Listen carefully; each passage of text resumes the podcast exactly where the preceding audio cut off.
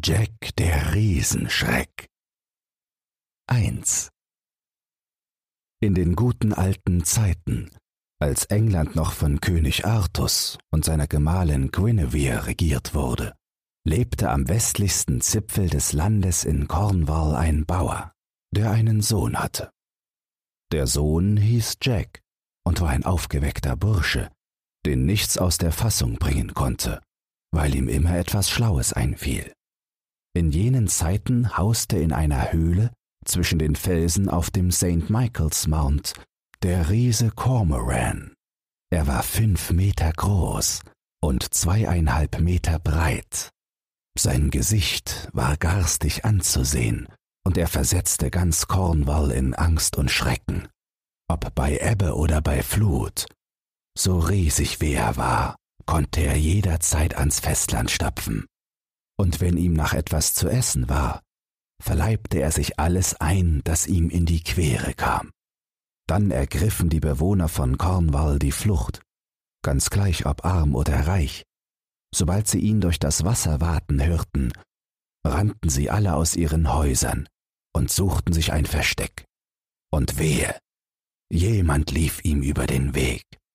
Dann sammelte Cormoran ein halbes Dutzend der Bewohner des nächstbesten Dorfes ein, um sie gar zu kochen und zum Frühstück zu verspeisen.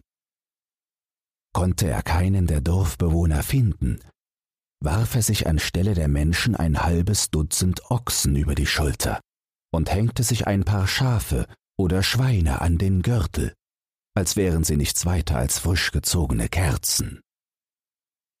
So ging es seit Jahren, und die hart gebeutelten Bewohner von Cornwall waren verzweifelt, weil niemand es mit dem Riesen Cormoran aufnehmen wollte. Doch es sollte der Tag kommen, an dem Jack, damals noch ein ganz junger Kerl, des Weges kam, weil in der nahegelegenen Stadt Wochenmarkt war. Die ganze Stadt stand Kopf, weil der Riese wieder einmal sein Unwesen trieb. Die Frauen weinten, die Männer fluchten, und der Stadtrat beriet sich schon seit Stunden. Doch niemandem fiel etwas ein, das man hätte tun können. Da spazierte Jack frohen Mutes ins Rathaus hinein. Mit einer Verbeugung, wenn gleich noch jung, wusste er nämlich, was sich gehörte, stellte er sich den Ratsherren vor und fragte höflich, was man ihm als Belohnung bieten könne, wenn er den Riesen töten würde. Den Schatz aus Cormorans Höhle, antworteten die Ratsherren wie aus einem Munde. Den ganzen Schatz? fragte Jack noch einmal nach. Auf den letzten Heller, versicherten ihm die Ratsherren. Dann könnt ihr auf mich zählen, versprach Jack und machte sich sogleich ans Werk. Er besorgte sich ein Jagdhorn und eine Schaufel, und da der Winter bevorstand, war es ihm ein leichtes, auch einen Eispickel aufzutreiben. Damit gerüstet ging er in der Dunkelheit bei Ebbe zum St. Michael's Mount, und noch vor dem Morgengrauen hatte er eine Grube gegraben. Sie war sieben Meter tief und fast ebenso breit. Er bedeckte sie mit langen, dünnen Zweigen, legte Stroh darauf und streute gerade so viel von der lockeren Erde darüber, dass man sie für festen Boden halten konnte. Als es hell wurde, setzte er sich an die Seite der Grube, die am weitesten von der Höhle des Riesen entfernt lag, und blies so kräftig in das Horn, als wolle er das Signal für eine Fuchsjagd geben. Hallali, hallali, hallali. Das schreckte den Riesen aus dem Schlaf. Wutentbrannt stürmte er aus seiner Höhle, und als er Jack, der weiter in das Jagdhorn blies, dort sitzen sah, wurde er noch wütender. Dir werd ich weiterhelfen mit deinem Hallali, brüllte er. Was fällt dir ein, den Schlaf eines Riesen zu stören, du kleiner Knirps? Na, warte, dich verspeise ich mit einem Bissen zum Früh. Weiter kam er nicht, denn schon war er in die Grube gefallen und so fest aufgeschlagen, dass das seichte Wasser um den St. Michael's Mount herum Wellen schlug. Jack konnte sich vor Lachen kaum noch halten, rief er. Wie hättet ihr mich denn gerne, werter Riese? Gekocht oder lieber gebraten? Und werdet ihr von einem kleinen Knirps wie mir überhaupt satt?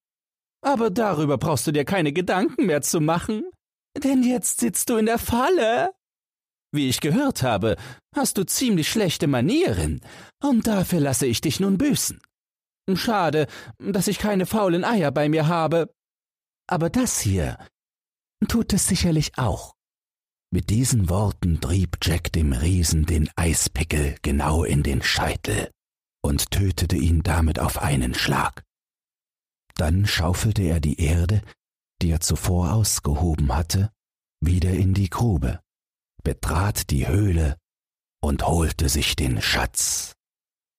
Sobald die frohe Kunde bis zu den Ratsherren durchgedrungen war, verliehen sie ihm den Titel Jack der Riesenschreck. Dazu überreichten sie ihm ein Schwert mit Gurt, worauf in goldenen Lettern eingraviert stand dem tapferen Helden aus kornischem Land, der einen Weg, den Riesen zu töten fand. 2. Wie zu erwarten, verbreitete sich Jacks Heldentat bald in ganz England, so dass sie auch einem anderen Riesen zu Ohren kam, der nördlich von Cornwall in einem verwunschenen Schloss lebte, das mitten in einem finsteren Wald lag. Er hieß Blunderbore und schwur Rache, falls er Jack jemals in die Finger bekommen sollte.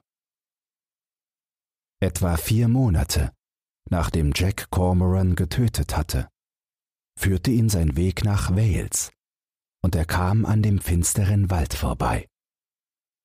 Müde von der langen Wanderung machte er an einer sprudelnden Quelle am Wegesrand Rast. Er legte sich auf den weichen Waldboden und war bald darauf eingeschlafen.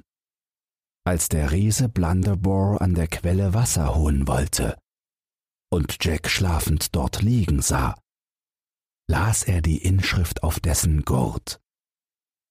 Sogleich wusste er, wen er vor sich hatte, und konnte sein Glück kaum fassen. Er hob Jack auf, legte ihn sich über die Schulter und trug ihn durch den Wald zu seinem verwunschenen Schloss.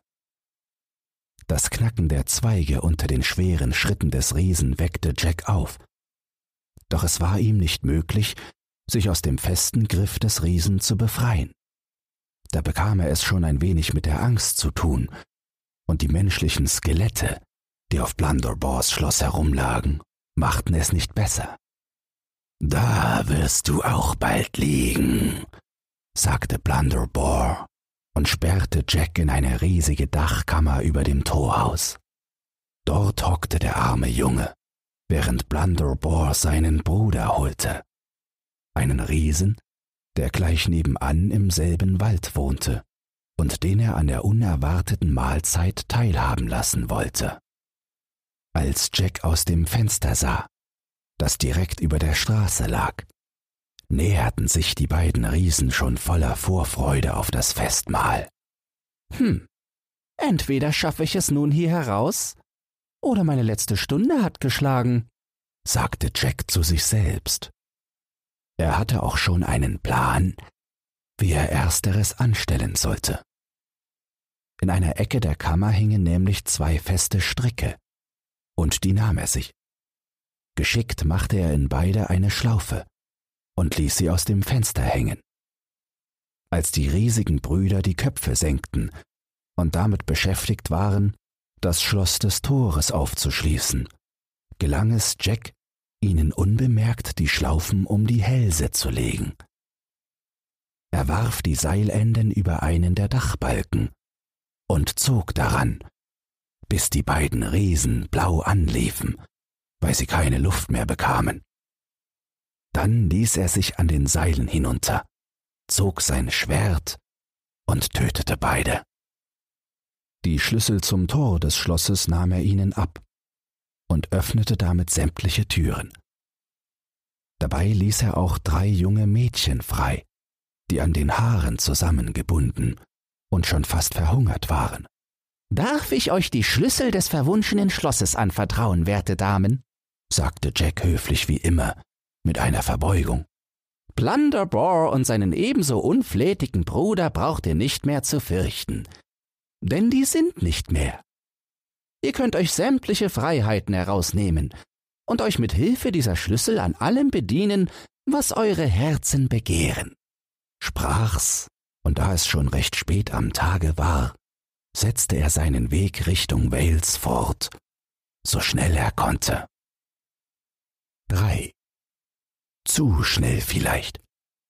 Denn alsbald hatte er sich verirrt und fand sich bei Anbruch der Dunkelheit weit ab jeglicher Zivilisation wieder. In der Hoffnung auf bewohntes Gebiet zu stoßen, lief er unermüdlich weiter, bis er zu einer Schlucht kam, in der ein riesiges einsames Haus stand.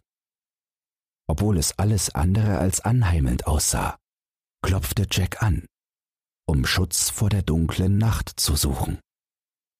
Man mag sich seine Überraschung und sein Entsetzen vorstellen, als die Tür von einem Riesen mit zwei Köpfen geöffnet wurde. Aber ungeachtet seiner furchterregenden Erscheinung begrüßte der Riese Jack mit ausgesuchter Höflichkeit. In Wahrheit war das jedoch nur vorgegaukelt. Zweiköpfige Ungeheuer haben natürlich auch zwei Gesichter und verbergen ihre Arglist gern hinter einer umgänglichen Fassade.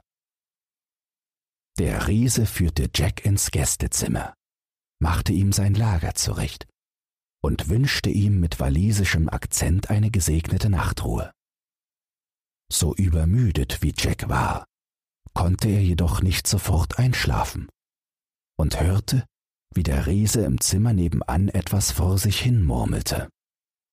Sogleich spitzte er die Ohren, und obwohl der Riese walisisch sprach, konnte Jack seine Worte im groben verstehen.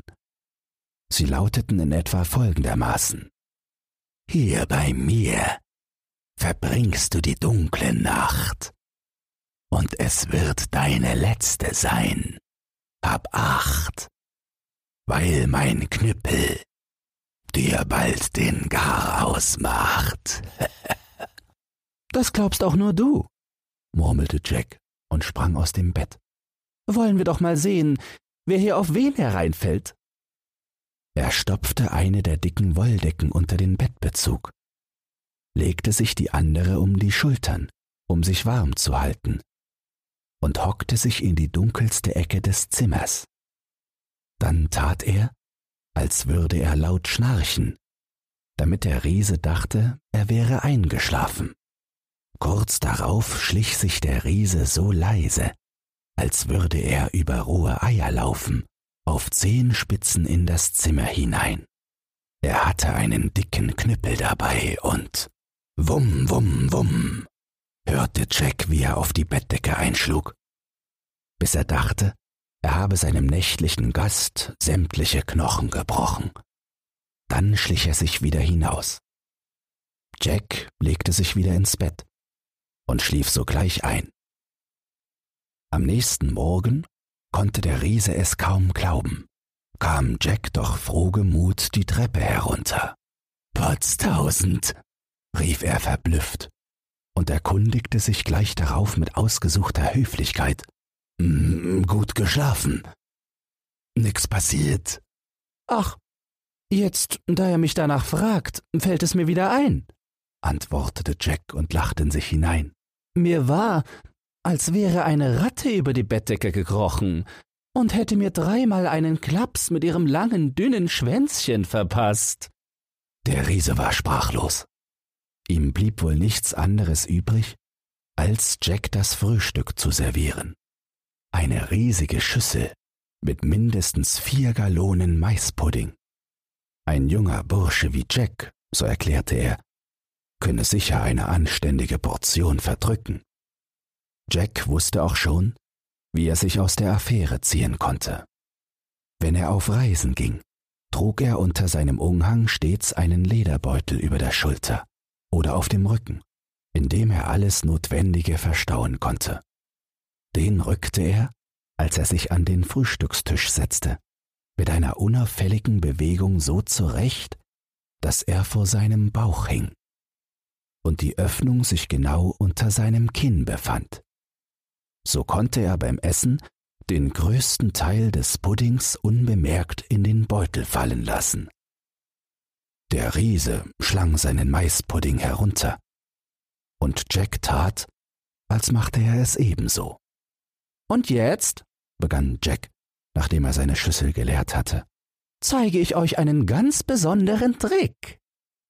Er stand auf, zog sein Messer hervor und schlitzte durch seinen Umhang hindurch den Lederbeutel auf, so dass der ganze Maispudding auf den Boden fiel.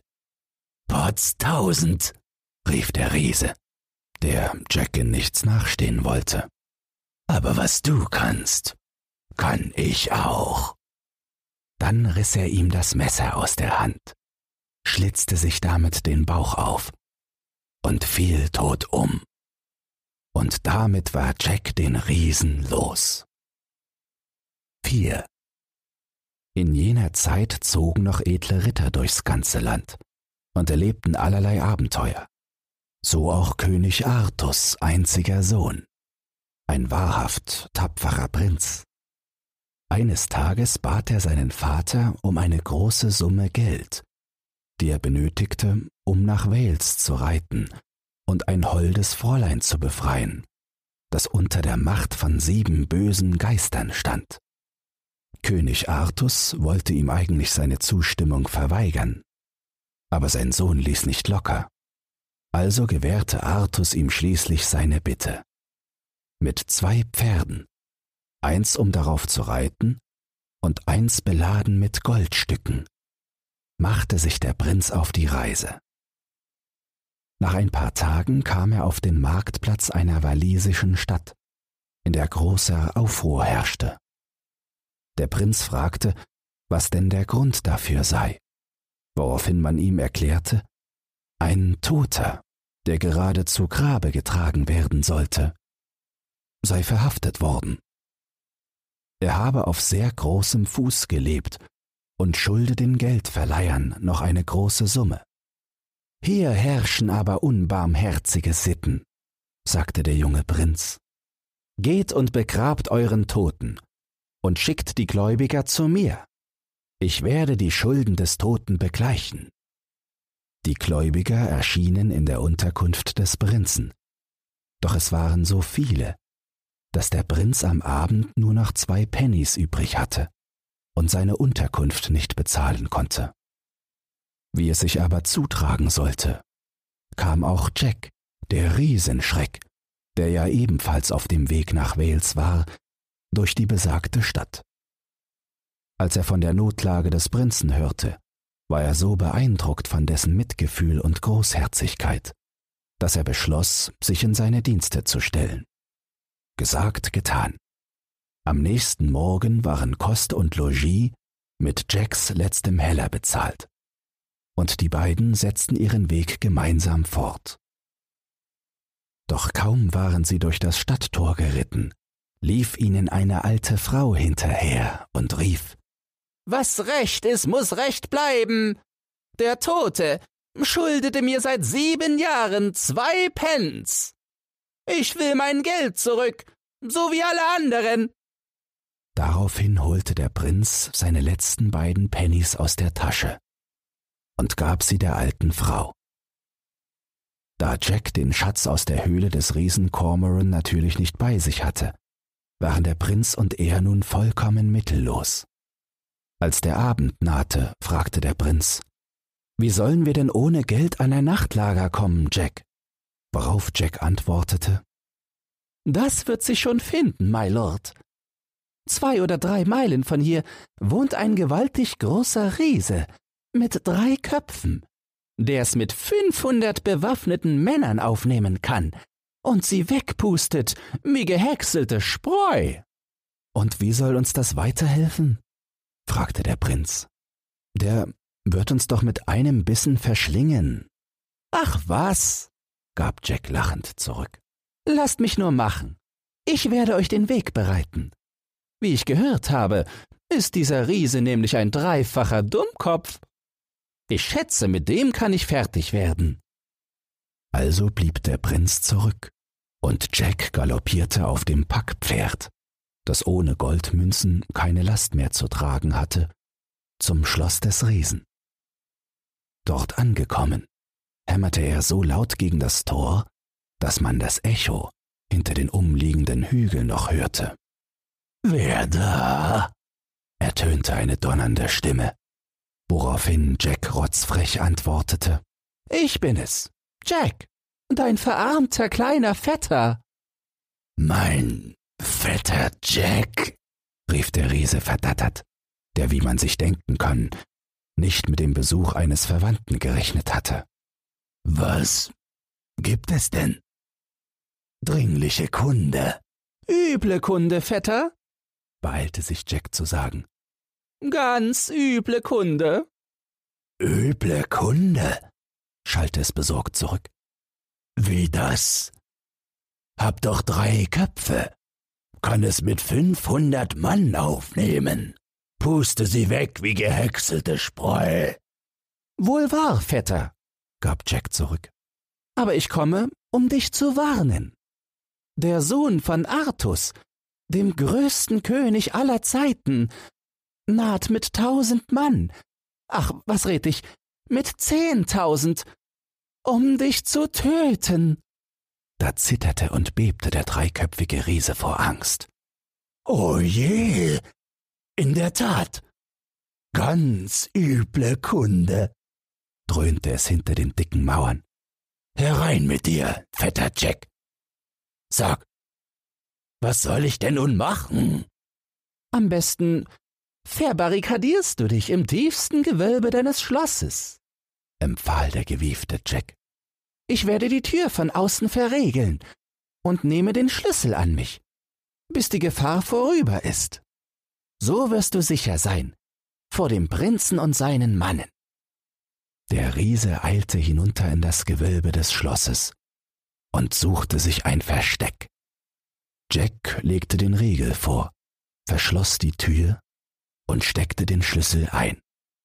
Dann ritt er zurück zu dem wartenden Prinzen und zeigte ihm den Weg zum Schloss des dreiköpfigen Riesen. Dort machten sich die beiden über dessen Abendbrot her, während der Riese, schlotternd vor Angst, im entlegensten seiner Kellergewölbe hockte. Anschließend schliefen sie den Schlaf der Gerechten, bis Jack den Prinzen am frühen Morgen weckte und ihn, mit reichlich Gold und Silber aus der Schatztruhe des Riesen ausgestattet, drei Meilen vorausreiten ließ. Erst als der Prinz außer Reichweite war, ließ Jack den Riesen frei. Der war in dem feuchten Kellergewölbe mittlerweile halb tot vor Kälte, zeigte sich aber äußerst dankbar. Was fetter Jack zur Belohnung haben wolle, fragte er. Schließlich habe er nicht nur für die Sicherheit von Leib und Leben gesorgt, sondern auch für den Erhalt seines Besitzes was auch immer er wolle. Er solle es haben. Hm, überaus großzügig von dir, werter Vetter, sagte Jack, ohne die drei Köpfe des Riesen aus den Augen zu lassen. Aber mit deinem alten Umhang, der dazugehörigen Kappe, dem rostigen Schwert und den Pantoffeln, die vor deinem Bett stehen, wäre ich schon zufrieden. Seufzend schüttelte der Riese seine drei Köpfe. Du ahnst ja gar nicht, was du da von mir verlangst, sagte er. Das sind die wertvollsten Dinge, die ich besitze. Aber was man versprochen hat, muss man auch halten. Also nimm sie dir. Der Umhang macht dich unsichtbar. Die Kappe verrät dir alles, was du wissen willst. Das Schwert zerschneidet alles, was du damit berührst. Und die Pantoffeln bringen dich in einem Augenblick, wohin auch immer du willst. Freudig nahm Jack den Umhang, die Kappe, das Schwert und die Pantoffeln entgegen und ritt sogleich dem Prinzen hinterher. Schon bald hatte er ihn eingeholt, und dann machten sie sich gemeinsam auf den Weg zu dem Schloss, in dem sich die Herzensdame des Prinzen befand. Sie war tatsächlich sehr hübsch anzusehen, aber nun galt es, sie aus der Macht der sieben Geister zu befreien. Als sie erfuhr, dass der Prinz keine Kosten und Mühen scheute, um sie zu befreien und möglicherweise sogar zu seiner Gemahlin zu machen, huschte ihr ein Lächeln über die Lippen. Dann ließ sie ein Festmahl auftragen, um ihn gebührend in Empfang zu nehmen. Dabei saß sie den ganzen Abend lang zu seiner Rechten. Und so wie der Brauch es damals verlangte, aßen die beiden von einem Teller und tranken aus demselben Becher. Als das Mahl beendet war, zog sie ihr Taschentuch hervor, tupfte den Prinzen die Lippen ab und sagte, Ich werde euch eine Aufgabe stellen, die nicht einfach zu lösen ist, my Lord. Bringt mir morgen früh dieses Taschentuch. Wenn nicht, werdet ihr einen Kopf kürzer gemacht. Dann ließ sie das Taschentuch in ihrem Ausschnitt verschwinden und wünschte dem Prinzen eine angenehme Nacht. Der Prinz war der Verzweiflung nahe. Doch Jack ließ sich wie immer nicht aus der Fassung bringen. Sobald der Prinz sich schlafen gelegt hatte, setzte er die Kappe auf, die er von dem dreiköpfigen Riesen bekommen hatte. Und siehe da, eine Minute später wusste er alles, was er wissen musste.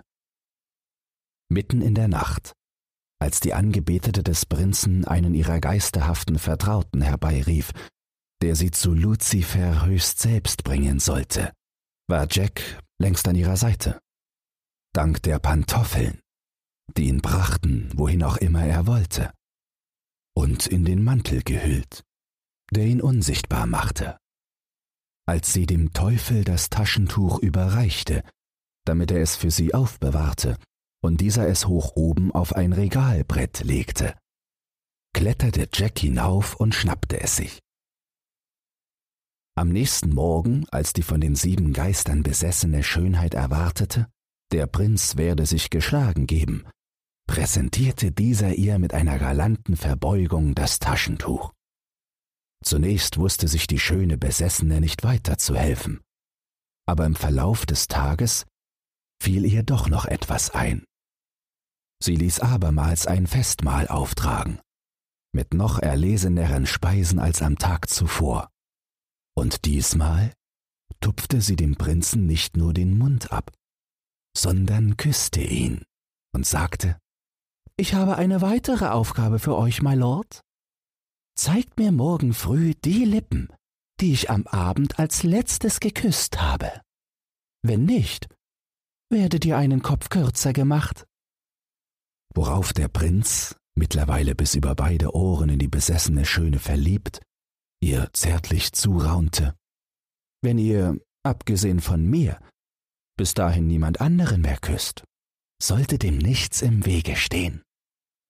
Ungeachtet dessen, dass sie unter der Macht von sieben bösen Geistern stand, konnte die junge Dame nicht umhin zu bemerken, welch wohlgeratenen Prinzen sie da vor sich hatte und so gab sie ein wenig errötend zur Antwort Das wäre doch allzu einfach.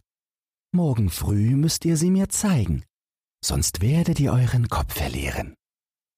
So blieb dem Prinzen nichts anderes übrig, als sich ein weiteres Mal ratlos schlafen zu legen. Und ein weiteres Mal setzte Jack die Kappe auf, die ihm alles verriet, was er wissen musste. Als die besessene Schöne auch in dieser Nacht ihren geisterhaften Vertrauten herbeizitierte, um sie abermals zu Luzifer zu bringen, war Jack, gehüllt in den Mantel, der ihn unsichtbar machte, und dank der Pantoffeln, die ihn brachten, wohin auch immer er wollte, bereits dort. In der gestrigen Nacht hast du versagt, warf die schöne Besessene dem Leibhaftigen vor. Gelang es dir doch nicht, mein Taschentuch aufzubewahren. Deshalb werde ich dir heute Nacht etwas geben, das man nicht stehlen kann. Am allerwenigsten der Prinz, mag er auch der Sohn des größten Königs aller Zeiten sein. Dann gab sie dem Abscheulichen einen Kuss auf die Lippen. Doch mit dem rostigen Schwert des dreiköpfigen Riesen hieb Jack dem Leibhaftigen den Schädel ab. Er verbarg ihn unter seinem Umhang, der ihn auch sogleich unsichtbar machte, und brachte ihn dem Prinzen. Als die besessene Schöne den Prinzen am nächsten Morgen mit maliziösem Lächeln fragte, ob er ihr denn zeigen könne, welche Lippen die letzten waren, die sie geküsst hatte, zog dieser den Schädel des Leibhaftigen hinter dem Rücken hervor und hielt ihn an den Hörnern gepackt in die Höhe. Als das geschah, gaben die sieben bösen Geister, von denen die Schöne besessen war, sieben grauenvolle Schreie von sich. Und die Schöne gaben sie frei. So war der Bann gebrochen. Und die junge Dame erschien nicht nur in vollendeter Schönheit, sondern auch in der ihr eigenen Güte. Am nächsten Morgen heiratete sie den Prinzen. Der nahm sie mit an den Hof seines Vaters, König Artus, wo Jack, der Riesenschreck, zum Ritter der Tafelrunde geschlagen wurde. 5. Doch der Tatendrang unseres Helden war ungebrochen, und so zog es ihn bald wieder in entlegenere Gefilde, um Jagd auf Riesen zu machen. Allzu weit brauchte er sich aber gar nicht zu entfernen, da traf er schon wieder auf einen. Er saß auf einem riesigen Klafter Holz vor einer finsteren Höhle und war ein besonders schauderhaftes Exemplar, mit rot glühenden Klotzaugen und schaurig grimmiger Fratze.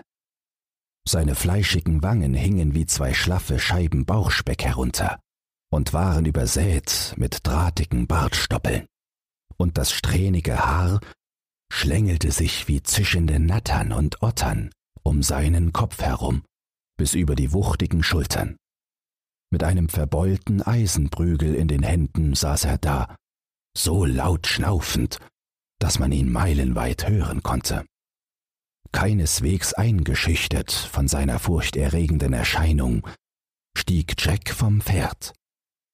Er schlüpfte in den Umhang, der ihn unsichtbar machte, und näherte sich dem Riesen. Holla, wen haben wir denn da? sagte er.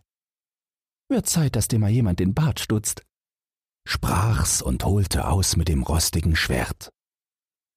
Doch die schlaffen Wangen des Riesen gaben nach, und so verfehlte Jack sein Ziel und trennte ihm stattdessen die Nase ab, mit einem einzigen sauberen Schnitt. Lieber Himmel, darauf brach die Hölle los. Wie Donnergrollen hallte das Gebrüll des Riesen noch nach, als er sich auf Jack stürzen wollte. Doch der wich geschickt aus, und unsichtbar wie er war, lief er um den Riesen herum und rammte ihm das Schwert in den Rücken. Da fiel der Riese tot um. Jack trennte ihm den Kopf ab und ließ ihn zu König Artus bringen, von einem Fuhrmann, den er eigens damit beauftragt hatte. Dann suchte er in der Höhle nach dem Schatz des Riesen. Er folgte den gewundenen Gängen und Stollen, bis er in einem riesigen Gewölbe stand, dessen Boden und Decke aus behauenem Sandstein waren. An der hinteren Mauer war eine Feuerstelle, und darüber hing ein riesiger Kessel, so riesig, wie Jack noch keinen gesehen hatte. Darin brodelte es, und der Dampf, der ihm entstieg, erfüllte das Gewölbe mit einem pikanten Duft. Der schwere Holztisch neben der Feuerstelle war bereits gedeckt mit riesigen Tellern und Krügen. Hier nahmen die Riesen also ihre Mahlzeiten ein. Als Jack sich ein Stück näherte, kam er an einer Maueröffnung mit eisernen Gitterstäben vorbei. Dahinter waren ein paar Männer eingekerkert. Oh weh, oh weh, riefen sie, als sie Jack bemerkten. Da ist wieder einer, den dasselbe elende Schicksal ereilt hat. Hm, das hängt ganz von der Betrachtungsweise ab, gab Jack zurück. Doch sagt, womit habt ihr ein so elendes Schicksal überhaupt verdient? Das haben wir nicht, riefen die Gefangenen im Chor. Eins dieser riesigen Ungetüme hat uns einfach mitgenommen und eingesperrt. Jetzt werden wir gemästet, bis die Riesen wieder einen Festschmaus veranstalten. Dann suchen sie sich den fettesten von uns aus, um ihn zu verspeisen. Als Jack das hörte, schob er sogleich den Riegel beiseite und ließ die armen Tröpfe frei. Dann suchte er weiter nach den Schatztruhen des Riesen, und als er sie gefunden hatte, teilte er Gold und Silber brüderlich mit den Freigelassenen, um sie für das Leid zu entschädigen, das sie hatten erdulden müssen. Anschließend brachte er sie zu einer nahegelegenen Ritterburg und veranstaltete ein Festgelage. 6. Während sie dort ausgelassen ihre wiedergewonnene Freiheit feierten und Loblieder auf Jacks Heldenmut sangen, traf ein Bote ein und berichtete, ein gewaltig großer Riese aus dem Norden namens Thunderdell, einer von der Sorte mit zwei Köpfen, habe vom Tod seines Anverwandten gehört und wolle Rache nehmen. Er sei bereits auf dem Weg und kaum noch zwei Meilen entfernt. Die umliegenden Städte und Dörfer seien wie leer gefegt, da die Bevölkerung samt Viehherden schon die Flucht ergriffen habe. Die Burg, auf der Jack und die Freigelassenen sich befanden, stand auf einer kleinen Insel und war umgeben von einem sieben Meter breiten und zehn Meter tiefen Graben. Eine Zugbrücke aus Holzplanken führte darüber, und sogleich ließ Jack auf halbem Weg die äußeren Planken ansägen, so dass nur die mittlere unbeschädigt blieb, auf der er, gehüllt in den Mantel, der ihn unsichtbar machte, und bewaffnet mit dem rostigen Schwert, das alles zerteilte, den steilen Burggraben überquerte. Der Riese konnte ihn zwar nicht sehen, aber riechen konnte er ihn sehr wohl, denn Riesen haben empfindliche Nasen. Und so schallte es von Thunderdell schon dröhnend herüber. Heldrio, es riecht nach Blut von englischen Rittern. Die lehre ich noch heute das Fürchten und Zittern. Tot oder lebendig, das ist mir egal.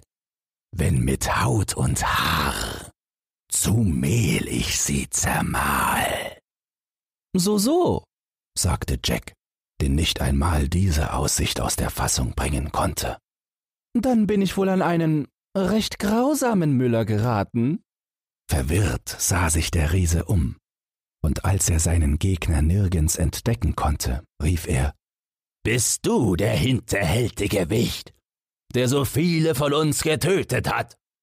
Wenn ja, werde ich dich in Stücke reißen, dir das Blut aussaugen und deine Knochen zermahlen. Dafür musst du mich aber erst mal kriegen, sagte Jack lachend. Er legte den Umhang ab schlüpfte aus den Pantoffeln und hüpfte leichtfüßig vor dem Riesen her. Wie ein wandelnder Bergfried folgte der Riese ihm, und bei jedem seiner Schritte schien die ganze Insel zu beben. Die Schaulustigen, die sich versammelt hatten, bogen sich vor Lachen, bis Jack fand, er hatte ihnen genug geboten. Zielstrebig ging er auf die Zugbrücke zu lief über die noch intakte Planke und erwartete seinen Verfolger mit provokantem Blick. Wutschnaubend schwang der Koloss seine Keule und rannte schwerfällig hinter ihm her. Als er auf der Mitte der Brücke angekommen war, brachen die angesägten Planken unter seinem Gewicht. Hals über Kopf kugelte er den steilen Abhang hinunter und blieb liegen, wie ein gestrandeter Wal. Mit Gelächter verfolgte die johlende Menge seine vergeblichen Versuche, wieder auf die Beine zu kommen. Auch Jack schüttete sich beinahe aus vor Lachen, doch dann riss er sich zusammen. Er holte ein Seil, warf es dem Riesen über seine beiden Köpfe und ließ ihn von einem Gespann kräftiger Gäule ans Ufer der Insel ziehen.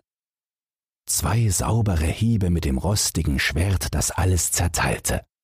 Und ab waren die beiden Köpfe.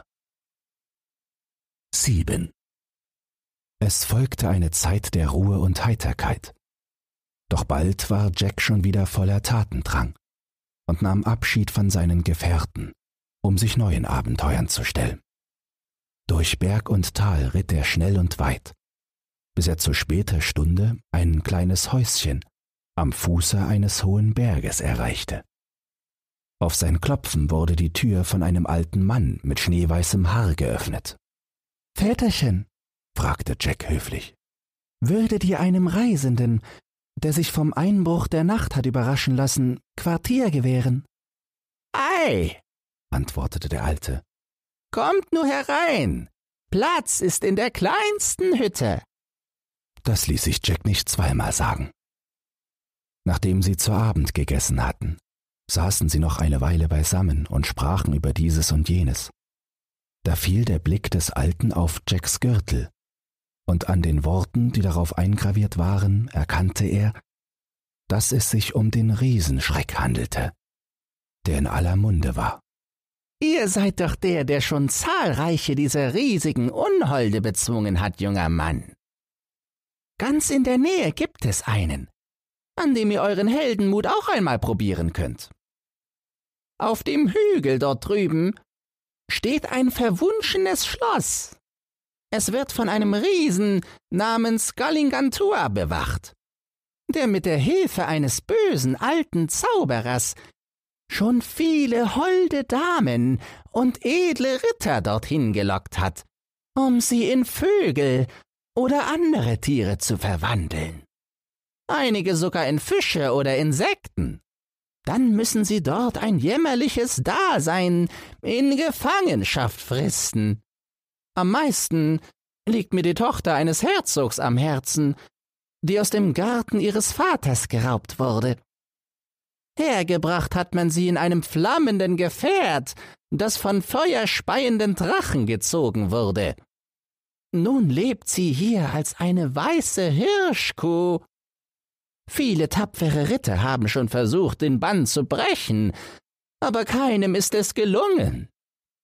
Man muss nämlich wissen, dass man vor dem Tor des Schlosses zwei grässlichen Greifen begegnet, die jeden zerfetzen, der sich an ihnen vorbeischleichen will. Jack besann sich auf den Umhang, der ihn unsichtbar machte und ihm schon oftmals gute Dienste geleistet hatte. Er setzte die Kappe auf, die ihm alles verriet, was er wissen musste, und einen Augenblick später wusste er, was er zu tun hatte. Am nächsten Tag stand er im Morgengrauen auf, legte sich den Umhang um und schlüpfte in die Pantoffeln, die ihn brachten, wohin er wollte. Es dauerte kaum einen Wimpernschlag, und schon stand er hoch oben auf dem Hügel. Das Tor, wurde tatsächlich von den beiden Greifen bewacht. Zwei entsetzliche Kreaturen mit gegabelten Schwanzfedern und Schnäbeln. Aber dank des Umhangs konnten die beiden ihn trotz ihrer scharfen Augen nicht sehen. So konnte sich Jack unbemerkt an ihnen vorbeischleichen. An der Pforte hing eine silberne Kette mit einer goldenen Trompete, und darunter stand geschrieben wer auch immer in diese Trompete stößt, die Verfluchten aus ihrem Banne erlöst, wenn vorüber die finstere Zauberei, die Betrübnis dem Frohsinn gewichen sei. Kaum hatte Jack diese Zeilen gelesen, nahm er die Trompete und blies hinein. Täterete, täterete, täterete. Schon das erste Täterete erschütterte das Schloss bis in die Grundfesten. Und ehe das dritte Täterete verhallte, herrschte bei dem Riesen und dem bösen Zauberer Heulen und Zähneklappern. Wussten sie doch, dass es mit ihrer finsteren Zauberei nun ein Ende hatte. Der Riese zeigte noch Kampfgeist und wollte sich mit einem riesigen Knüppel zur Wehr setzen woraufhin Jack ihm mit dem rostigen Schwert, das alles zerteilte, einen gekonnten Hieb versetzte und dem Riesen der Schädel von den Schultern rollte. Dem Zauberer wäre es zweifellos ebenso ergangen, hätte er nicht vor lauter Feigheit einen Wirbelwind heraufbeschworen und sich darin offenbar in Luft aufgelöst. So vermutet man jedenfalls, denn er hat nie wieder sein Unwesen getrieben. Da der Bann nun gebrochen war, erhielten all die holden Damen und edlen Ritter, die in Vögel oder Fische und in andere Tiere oder gar in Insekten verwandelt worden waren, ihre menschliche Gestalt zurück. Die Tochter des Herzogs, die dem alten Mann mit dem schneeweißen Haar so sehr am Herzen gelegen hatte, verwandelte sich aus einer weißen Hirschkuh zurück in das schönste junge Fräulein, das die Welt je gesehen hatte. Kaum war das geschehen, verschwand das verwunschene Schloss in einer Wolke aus Rauch. Und alle Riesen, die sich noch irgendwo herumtrieben, verschwanden gleich mit. So kehrte Jack mit dem Haupt des Galligantua an die Tafelrunde von König Artus zurück. Die holden Damen und edlen Ritter, die er befreit hatte, brachte er mit. Und da es keine Riesen mehr gab, waren auch keine mehr zu bezwingen. Als Dank für seine treuen Dienste gab Artus ihm die Tochter des Herzogs zur Frau. Bei der Hochzeit stand das ganze Land wieder einmal Kopf, aber diesmal vor Freude. Der größte König aller Zeiten schenkte Jack eine Ritterburg mit Ländereien. So wurde er sesshaft. Jack, der Riesenschreck. Und er lebte glücklich mit der Dame seines Herzens und den Kindern, die sie ihm schenkte, bis ans Ende ihrer Tage. Wenn dir dieses Hörbuch gefallen hat, dann teile es oder lass eine Podcast-Bewertung da. Zudem hast du die Möglichkeit, unter den Shownotes bei Spotify anhand von Umfragen und Kommentaren mitzubestimmen, wohin es mit diesem Podcast gehen soll. Du hast Lob, Kritik oder einen Textwunsch, dann lass es mich wissen. Doch nun viel Spaß beim nächsten Hörbuch und eine geruhsame Nacht.